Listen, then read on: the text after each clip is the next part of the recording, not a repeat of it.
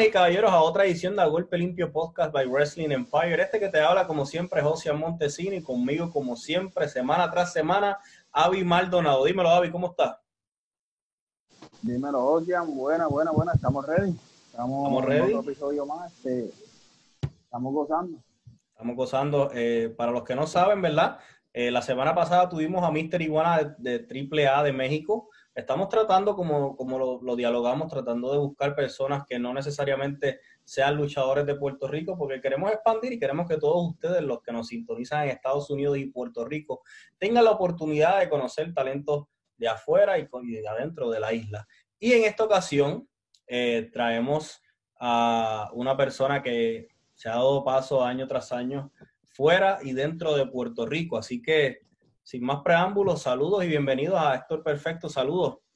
Mil gracias, este, José, y a los muchachos de A Golpe Limpio por tenerme aquí. De verdad que una gran oportunidad y nada, vamos a divertirnos un rato hablando. Eso es así, muchas gracias eh, por sacarle tu tiempo. Obviamente, eh, sabemos que mucha gente piensa que la cuarentena para algunos ha sido bien, para otros ha sido más, así que vamos a estar dialogando sobre eso en esta, en esta edición. Cuéntanos, muchas veces la gente eh, o con las personas que yo, que yo he tenido unas conversaciones sobre ti piensan rápido en Estados Unidos y México y no tanto Puerto Rico. Cuéntanos sí. sobre, sobre tus inicios en Puerto Rico. Pues mira, José, lo mismo, o sea, lo mismo que dijiste, normalmente ya cuando me reconocen o, o me conocen, piensan más que me desarrollé en Estados Unidos y en México, y es que yo empecé bien joven en Puerto Rico. Yo llevo 10 años ya. Bueno, este año se cumplen 10 años que yo llevo como luchador. Yo comencé en Puerto Rico en 20 mil empresas independientes. Este, llevo ya unos cuatro años, si no me equivoco, acá en Estados Unidos. So, la mayoría de mi tiempo fue en, fue en Puerto Rico. Fueron seis años en Puerto Rico. Eh, pero seis años de los que no se hablan mucho. Yo estuve en, en, te puedo decir que en casi todas las empresas, en donde más, mayor tiempo estuve fue en CWA, que tú trabajaste allí. Este, fui campeón de Puerto Rico, campeón junior completo, estuve en pareja con Ryan Davis, Empio, hice de todo un poco allá en Puerto Rico. Pero nada, como, como todo el mundo, tú sabes, cuando uno quiere echar hacia adelante y quiere abrirse paso, pues uno busca otras oportunidades y en mi caso, comencé expandiéndome. Eh, acá en Estados Unidos decidí pues dejar la isla, tristemente, ¿verdad? Porque a uno, uno cuando es de, de, su país, uno quiere progresar en su país, pero, pero nada, yo decidí venir a los Estados Unidos a probar suerte, a ver qué puertas se abrían y, y acá estamos ahora, sí, lo de México también, eso, hablamos ya mismo un poco de eso también, pero sí. Eso es así. Eh, fueron varios años en Puerto Rico, Recuerdo haber visto una foto, una foto hace unos minutos atrás de, de una foto tuya en una cartelera en la CWA, allá en, en creo que fueron en la Sanse, las que hacían en la Sanse, sí, allá sí. en la cancha allá. ¿Cuánto te ayudó el, el, haber luchado en Puerto Rico tanto tiempo cuando decides dar el paso a ir a Estados Unidos y México? Mira, yo pienso que lo bueno de, de haber comenzado en Puerto Rico y de haberme desarrollado en Puerto Rico es que nosotros en Puerto Rico tenemos un estilo bastante, bueno, pienso yo que es el estilo americano. O sea, es un estilo con mucho sentido, mucha lógica, un estilo rudo, porque es un estilo un poco más rudo. Uh -huh. Este, y definitivamente eso me ayudó bastante a desarrollar eh, mi personaje como tal, una imagen. Realmente que en Puerto Rico fue que me desarrollé o sea, fue que empecé y me, me, me, fui desarrollando. Ya estando acá es que aprendo un poco más de las compañías americanas, que pues obviamente son unas que tienen un poco más de producción y, y bueno, uno aprende otros, otros, otras cosas, otros detalles y uno termina de desarrollarse, claro está. Aunque uno nunca se termina de desarrollar, pero uno aprende un poco más y, ¿me entiendes? Continúas dando esos pasos para, para progresar en, en tu carrera. ¿Cuáles fueron eh, varias de, de, verdad de tus escuelas y eso acá cuando, cuando llegas a Estados Unidos? Mira, en, Estados Unidos yo la primera escuela que piso es la de WXW, de AFA, de Wild Samoan. Ahí es donde comienzo y realmente fue por accidente. Yo cuando vengo a Estados Unidos no venía ni pensando en lucha libre. Yo necesitaba ya como un respiro y dije, me voy a Estados Unidos, a Florida, a hacer otras cosas con mi carrera personal. Y, y por accidente, en una cartelera de Impact que lo grababan en, en Universal Studios, me había invitado un amigo y yo dije, pues no tengo nada que hacer, vamos a ver lucha libre. Y allá me encuentro con Vértigo, este, de Puerto Rico, que estuvo en IWA. Vértigo me dice, mira, ¿qué estás haciendo? Vamos para WXW, que yo estoy entrenando allá, qué sé yo. Y yo, pues dale, me tiro un día contigo a ver qué pasa. Voy a WXW con él, este, a AFA le gustó mucho mi estilo y, y demás, y nada, allí me quedé, estuve bastante tiempo con ellos en WXW, tanto en la escuela entrenando, aprendiendo de AFA y, y, en su compañía luchando. Además de eso, he estado en la escuela de Alex Porto y en su compañía al igual, porque pues acá en Estados Unidos es bastante común que las escuelas de lucha libre tengan como su propia empresa. Y pues también participé de la de él, este, bueno, y por lo menos en el estado de la Florida eh, también en un sinnúmero de, de compañías independientes. Pero en escuelas como tal, esas serían las dos que más he visitado. ¿Tú crees que un sistema así, que lo hemos visto que en Puerto Rico lo han estado implementando poco sí. a poco, como Mike Mendoza y, uh -huh. y, y, el Bismo Academy, ¿tú crees que eso en Puerto Rico hace falta? Eh, el, el, hecho de que la, las escuelas tengan su, sus eventos de igual forma o crees que, que en realidad eso, mejoraría el rendimiento o, o, la calidad en Puerto Rico por los talentos jóvenes o cómo tú crees que, si te soy sincero, pienso que de cierta manera ayuda al talento, como tú dices, a desarrollar al talento. Este, en el sentido de que haga falta mi opinión, yo pienso que no. Eh, realmente no, porque ya en Puerto Rico hay bastantes compañías, compañías buenas. Siento que en Puerto Rico se, de, se deberían enfocar más en pues, desarrollar ese talento y tratar de, de ayudar a ese talento a llegar a las compañías que ya están establecidas. Es entendible, sí. Y, y, es el problema que muchas veces hemos hablado nosotros acá eh, en, en, el grupo y eso, que en Puerto Rico existen muchas muchas compañías y quizás si fueran menos compañías, al sí. final del día fuera, fuera un poco más productivo para el mismo talento joven. Claro, sí, sería más favorable, la verdad. Oye, y como te digo, pienso eso de Puerto Rico porque acá es un poco diferente. En Estados Unidos siento que sí es necesario ya que las compañías eh, establecidas pues son mucho más pocas y son las más grandes del mundo. Tienes la WWE, tienes Impact, tienes AEW, que entonces es un poco más difícil llegar a esas compañías y pienso que entonces es una manera inteligente tener tu compañía de la escuelita para trabajar a tus muchachos, desarrollarlos y luego intentar llevarlos a, a ese próximo paso. Sí. Ya que estamos hablando sobre compañías grandes, eh, se te recuerda mucho por varias apariciones que tuviste en NXT hace unos años atrás, que estábamos analizando los datos y nos corrige si estamos correctos o no. Sí. Ambos encuentros en pareja los cuales tuviste fueron con equipos que al sol de hoy están consagrados. El primer encuentro fue contra Heavy Machinery. Correcto. Y sí. el que no lo sabe, Heavy Machinery está, está compuesto por Otis, que es el Mr. Morning de Van en la actualidad, y Tucker. Sí. Y el segundo encuentro fue contra los actuales campeones mundiales en parejas de NXT, Marcel Bartel, eh, y se me fue el nombre del otro, de Fabian, Fabian, Fabian de Imperium. Cuéntanos sobre eso, porque para ese entonces, ¿verdad? Corrígeme si estoy, si estoy mal, fuiste de los primeros boricuas que logró entrar, porque obviamente eh, han, eh, 450 eh, me uh -huh. estado, eh, mismo Vértigo, pero sí. tú fuiste, si mal no me equivoco, de los primeros que tuviste la oportunidad de presentarte dentro de NXT. Cuéntanos sobre esa experiencia. No, así es. Mira, este, han sido esas dos luchas, pero aparte de eso, pues he estado otras veces como, como talento extra. Realmente todas las veces que he estado es como talento extra. No estoy filmado por WWE, nunca lo estuve. Este, no es algo que pues no quisiera. Sería un honor estar filmado por la WWE, ¿verdad? Pero sí, en el 2017 tuve mi primera lucha en pareja en NXT, que fue televisada. Fue contra Heavy Machinery. Una experiencia única. Dos meses antes de esa lucha, ya estaba, ya había ido a NXT una vez. Este, no luché esa noche, pero luego de esa noche me contactaron nuevamente para regresar en dos meses. Eso fue en febrero, regresé en abril. Y ahí es que tengo la oportunidad de luchar con Heavy Machinery Este, cuando llego, me, me acuerdo, llego y estoy sentado en uno de los pasillos de allá de Full Sail, donde graban NXT. Estoy así sentado, entonces viene William Brigo y me pasa por el lado, me ve. ¿Qué tú estás haciendo? Y yo como que no, nada, esperando que me den instrucciones, ¿verdad?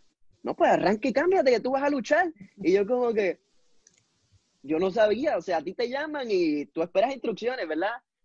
Y fue bien gracioso porque después estoy cambiado, de nuevo me siento en una esquinita a, a esperar y sale del cuarto de producción Shawn Michael con Triple H. Y me pasan por el frente y me saludan y yo como que, hola, sí.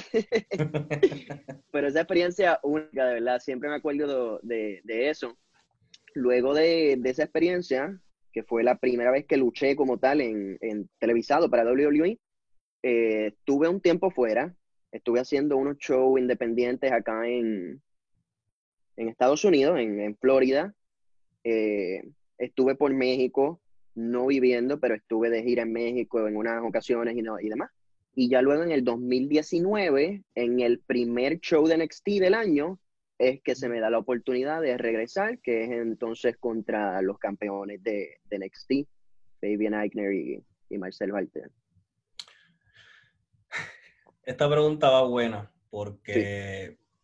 He, visto, he visto que por alguna razón, y esto, esto, como siempre hemos dicho, las expresiones vertidas de cualquiera de los invitados, incluyéndonos, nos representa la página, ya que es algo personal. Entiendo claro. yo eh, que en Puerto Rico, por alguna razón, la cual no comprendo, se menosprecia mucho las compañías de afuera y ven los mismos luchadores y muchas veces los mismos fanáticos. Uh -huh. Y a veces, pues es entendible que los fanáticos no comprendan eso, pero a veces es una falla hasta cierto punto de los luchadores que no lo comprendan, pero de los fanáticos es entendible. ¿Cuán difícil es uh -huh. tú llegar y no solamente, porque luchar obviamente es complicado, pero cuán difícil es even tú ir de extra? ¿Cuán difícil es ese proceso de llegar hasta ahí? Porque muchas veces es como que, ah, llegó, eh, pero es que no luchó, pero es que no se vio en televisión. Claro. ¿Cuán difícil es y cuánto tú te nutres de ese proceso? Mira, realmente eso es un tema complicado porque puede obviamente crear controversia en la manera que uno se exprese y, y demás. Así que voy a tratar de ser lo más sensato posible. No, y obviamente que eh, eh, para la gente que lo de los que no conoce, cuando uno es parte de todo eso, uno tiene que firmar ciertos contratos y ciertas cosas que uno no claro. puede hablar de esas cosas. Exacto. Este, pero no es fácil, no es fácil, o sea, la gente piensa que porque fuiste allí, por ejemplo, la primera vez cuando yo fui fue la lucha contra Heavy Machinery, fue lo que la gente le dice una pela. Eh, yo fui, eh, di una movida o casi ni una movida, me barrieron el piso conmigo y, y ya. Este, pero esta otra oportunidad, que fue con Fabian Eigner y Marcel, eh, fue una lucha completa que no es normal que vayan talento extra y le permitan eh, tener una lucha completa. Correcto. Y fue una lucha completa, pero volviendo al tema, no es fácil. Como te dije, yo llevo 10 años, 10 años que de esos 6 fueron en Puerto Rico, por decirlo así, casi en el anonimato, porque pues realmente estando en Puerto Rico no hay, no hay mucha salida, o sea, no se fijan mucho estos productores de acá en lo que está sucediendo allá. Entonces, el uno tener que abandonar su país, ya nada más que con eso es un sacrificio enorme. Uh -huh. La preparación, o sea, lograr llegar ahí, para mí por lo menos, yo siento que fue, como te estaba diciendo ahorita, accidentalmente, porque a través de, de AFA es que se me abre la puerta para llegar a, a WWE la primera vez. Ya luego de eso, es a través de, de ellos mismos, eh, de WWE. Esa primera vez que no luché fue a través de AFA, ya luego fue contactado por ellos. Pero sí es difícil porque pues hay muchísima competencia acá en la Florida, hay muchísima competencia en el mundo y tú tener la oportunidad de, de que se te brinde ese, pues ese, esos minutos en, en televisión y esa oportunidad a ti, no, es, es, grande, es grande. Sea una pela, sea diciendo hola en la cámara o, o, lo que sea, la gente tiene que entender que no a todo el mundo se le da esa oportunidad. Y yo siempre he dicho que yo sé que hay muchísimos, muchísimos luchadores mucho mejor que yo en el mundo. Este, pero se me dio la oportunidad a mí y la aproveché al máximo, la verdad. No, claro. Eh... Uno cotiza, literalmente uno cotiza luego que tú un ring de Claro, claro, sí, o sea. Avi, cuéntanos, estás calladito y si tú sabes que si a mí me dejan, yo estoy hora y media haciendo preguntas. Tranquilo, estamos escuchando aquí un, buen cebato.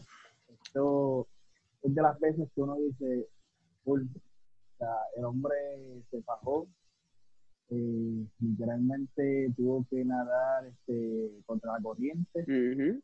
Como varios de muchos de los muchachos, un ejemplo como por que algo parecido, en el sentido de que tiene que salir de su isla para que se lo reconozcan. Y sí, mira, y eso. Ya llega un tope, como que uno dice, ah, mira, yo era muchacho y estaba haciendo Eso es algo que a mí, eso que mencionas, es algo que en cierto sentido me incomoda y hasta a veces le duele a uno porque en la isla, en Puerto Rico, hay mucho talento que se menosprecia, no se le da la oportunidad. O sea, ya en Puerto Rico yo he visto que no, no se busca hacer estrellas. En Puerto Rico esperan a que el luchador se canse, se vaya de la isla, cree un nombre para entonces traerlo de vuelta y eso es algo que pienso que, que se debe trabajar porque talento de más hay. Solamente hay que explotarlo para que tú veas cómo esos talentos los empiezan a buscar de otras partes del mundo, porque es la pura realidad. 100% Podcast tuvo hace poco a, a, a Mecha Wolf y Mecha cuenta la historia de que cuando él estaba empezando y Ricky fue a IWA, él le pregunta a Ricky, ¿qué yo, puedo, qué yo tengo que hacer para convertirme en lo que tú, eh, ¿verdad? En una estrella. Y Ricky le dijo, largarte de Puerto Rico. Sí. Y es difícil porque el, para Puerto Rico haber sido eh, el lugar de lucha libre tan grande que era. Sí. Y darle fast forward al tiempo. Yo hablaba con uno de mis amigos hace poco y él me decía, contramano, yo llevo viendo lucha libre desde los 80 y los 90, y si en los 80 y los 90 tú hubieras dicho, che, la lucha libre en, en Puerto Rico en 25 años se supone que esté gigantesca, y lamentablemente no sucedió y estamos en un punto en que hay talentos en que han tenido que, que, irse de la isla, hacer nombres afuera para terminar sucediendo lo que nos comentas, que terminan trayéndolos para atrás luego de que se hacen afuera, que es algo que no había pensado. Sí, no, y es la pura realidad y como quiera, yo pienso que no es tarde, se puede hacer. Obvio, estamos en un momento difícil ahora mismo con la cuestión de, del COVID, pero, pero ya cuando todo vuelva a la normalidad, yo pienso que se puede hacer es cuestión de trabajarlo y tener en mente que tienes el talento, solamente tienes que, explotarlo, porque el talento está, está en la isla. Luego... Un buen momento, un buen momento de darle un reset a todas las empresas y decir, vamos a empezar cero y sacar esos talentos que a lo mejor están engavetados, que pueden ser este, las próximas estrellas, por decirlo así. Sí. Luego de NXT, eh, y le damos un poquitito hacia adelante el tiempo, hemos visto que te has desarrollado en México y hemos visto en, tus redes que tienes muy buena comunicación con Daga y varios luchadores en México eh, y que estuviste por allá con Broccoli y muchos más. Cuéntanos cómo, cómo, cómo, cómo, ha sido esa experiencia, porque en México siempre se ve como, como esta religión de lucha libre tan grande que si tú logras llegar a, en México y establecerte, pues significa que tú eres muy bueno en lo que haces. Sí, mira, este, luego de la primera vez que yo luché en NXT, eh, nada, yo estuve haciendo mi show independiente y demás. Eso fue en el 2017. En el 2018, pues yo me puse de meta luchar en México, porque siempre había, habría, o sea, había querido ir a México. Entonces se me da la oportunidad de ir por primera vez a México a entrenar. Yo no iba a luchar ni nada, fui a entrenar en una escuela en México y, estando por allá, pues se me da la oportunidad de ir a un show. Me consiguieron unos de los muchachos con los que yo estaba allá entrenando, ir a un show eh, de una empresa que se llama DTU. Y, y nada, hice mi lucha, gustó. Y a los dos o tres meses, si no me equivoco, creo que dos meses, eh, ya estaba de vuelta en México, en una gira con esa misma compañía se llamaba la gira Magia Internacional, si no me equivoco, donde tenían otros luchadores, estaba Joe Villanela, habían varios luchadores, porque era todo pues, de luchadores internacionales. Entonces se me da la oportunidad de ir allá. Eran unas, creo que si no me equivoco, cinco noches de lucha en varias partes del centro de México. Entonces, la segunda noche, yo no sabía con quién yo iba a luchar en ninguna de las noches. Yo, pues dije que sí para la gira, fui y, absolutamente nada, no sabía con quién iba a luchar, dónde iba a luchar. Yo me monté en, los autobuses y llegué a donde tenía que llegar y vamos allá. Este, estando allá, la segunda noche, llego al sitio donde iban a hacer el, el evento y veo que comienzan a montar el ring. Es un ring de seis lados. Y yo como que, un ring de seis lados, aquí en México. Entonces, cuando terminan de montar todo, que miro, era de AAA. El evento en el que yo estaba era un evento de AAA en conjunto con varios luchadores de DTU. Y yo estaba participando en ese evento y yo ni sabía. Entonces rompen a montar sillas y sillas y sillas. Yo como que, pero este sitio no se va a llenar tanto, o sea, no es, no es para exagerar. Cuando estoy en el camerino, que me asomo un momento, habían casi cuatro mil personas allí. Y yo como que, ¿qué es esto? Así que sin saber, así por cosas de, la suerte, terminé luchando en un evento de la AAA y, y súper bien todo. Ya luego terminé la gira, vine acá de nuevo a Estados Unidos porque estoy residiendo en, la Florida. Vine a Estados Unidos, continué haciendo mis shows eh, independientes y a final de año es que, que me llega entonces el correo electrónico para regresar en el, a principios de 2019 a WWE. Súper. ¿Y cuál, cuál es la diferencia? Porque muchas veces um, Puerto Rico y México han competido en tantos deportes, boxeo, baloncesto. ¿Cuál, ¿Cuál es la diferencia del estilo puertorriqueño al estilo mexicano? Y muchas veces eh, tuvimos la semana pasada a Mr. Iguan y decía, los luchadores de Puerto Rico dan duro luchadores de Puerto Rico pegan sólido, dan sólido y tienen como un nombre de que cuando vienen, vienen a pegar fuerte. ¿Cuán, cuán diferente y, o cuán similar es ese estilo boricua versus el estilo mexicano? No, bueno, el estilo mexicano es completamente diferente si, te refieres a estilo de lucha. Este, los mexicanos son los únicos que se conocen por luchar eh, del lado contrario a nosotros, el lado izquierdo. Eh, pero yo, en relación a lo que estaba diciendo, en Puerto Rico se acostumbra a enseñar un poco más, más rudo, a, pegarnos un poco más rudo. Este, los mexicanos como quiera también sí son fuertes, porque realmente sí son fuertes, pero siento que como ellos tienen un poco más de estilo aéreo, pues no implementan mucho esa, esa rudeza. Pero cuando lo hacen, sí te pegan, sí te pegan.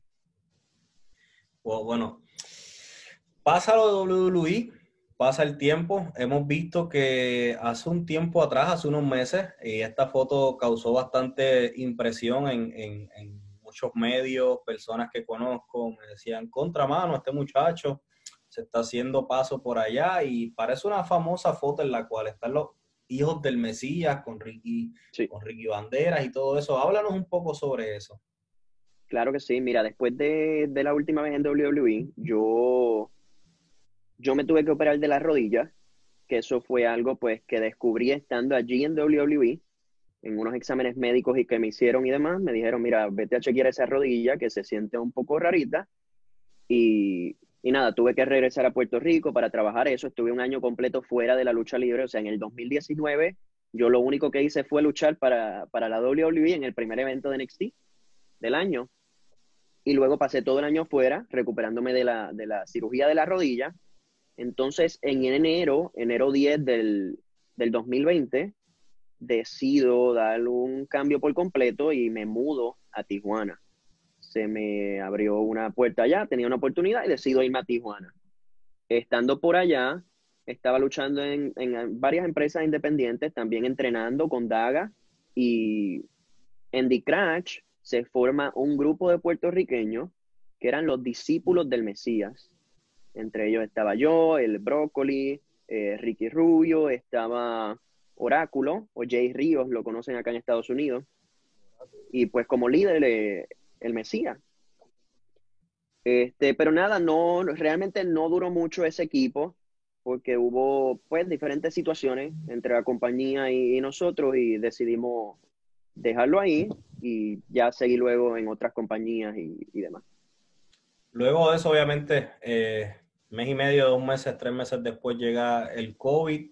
COVID obviamente no, no, no, nos ha afectado a todos de formas distintas.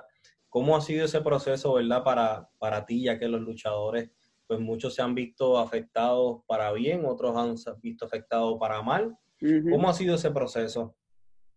Pues mira, cuando llega lo del COVID, que me sucede eso, yo estando en México, decido irme de vuelta a Puerto Rico. En, el tiempo que llevo acá en Estados Unidos, realmente he estado de, Estados Unidos a Puerto Rico, a México, a Puerto Rico, a México, mm. así, de para atrás y para adelante.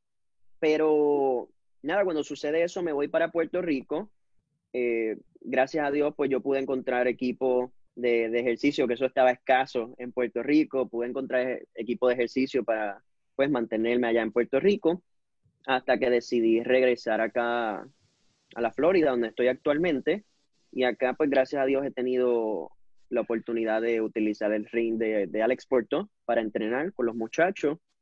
Así que, por lo menos a mí, pues en ese sentido de entrenar y de mantenerme pues yendo al ring, a los entrenamientos, no, no me ha afectado mucho. Sé que a otros muchachos sí, y en, Puerto Rico más, pero a mí en ese sentido, pues gracias a Dios no, me ha afectado muchísimo negativamente. ¿Qué, se puede esperar? Porque sé que a veces es difícil. Eh, acá en la Florida se han estado moviendo un poco más, más ágil el proceso de continuar con ciertos eventos, con ciertas medidas. En Puerto Rico ha sido todo lo contrario. Al sueldo y no sabemos si, si vamos a tener lucha libre en Puerto Rico este año, aunque muchas veces se ha mencionado mucho el, el 2021. ¿Qué es lo próximo para ti? ¿Cuál tú crees que es el próximo paso eh, en tu carrera luego, luego de, ¿verdad? Desde la operación, luego de lo que sucedió con el COVID? Pues mira, si te soy sincero, en estos momentos me estoy enfocando en, entrenar, mejorar cada día, porque pienso que es el deber de un luchador. Aquí no se, no se para de aprender. Esto es algo que es continuo. Así que yo simplemente me estoy preparando para cuando arranque la lucha libre de manera normal, pues seguir con mis planes.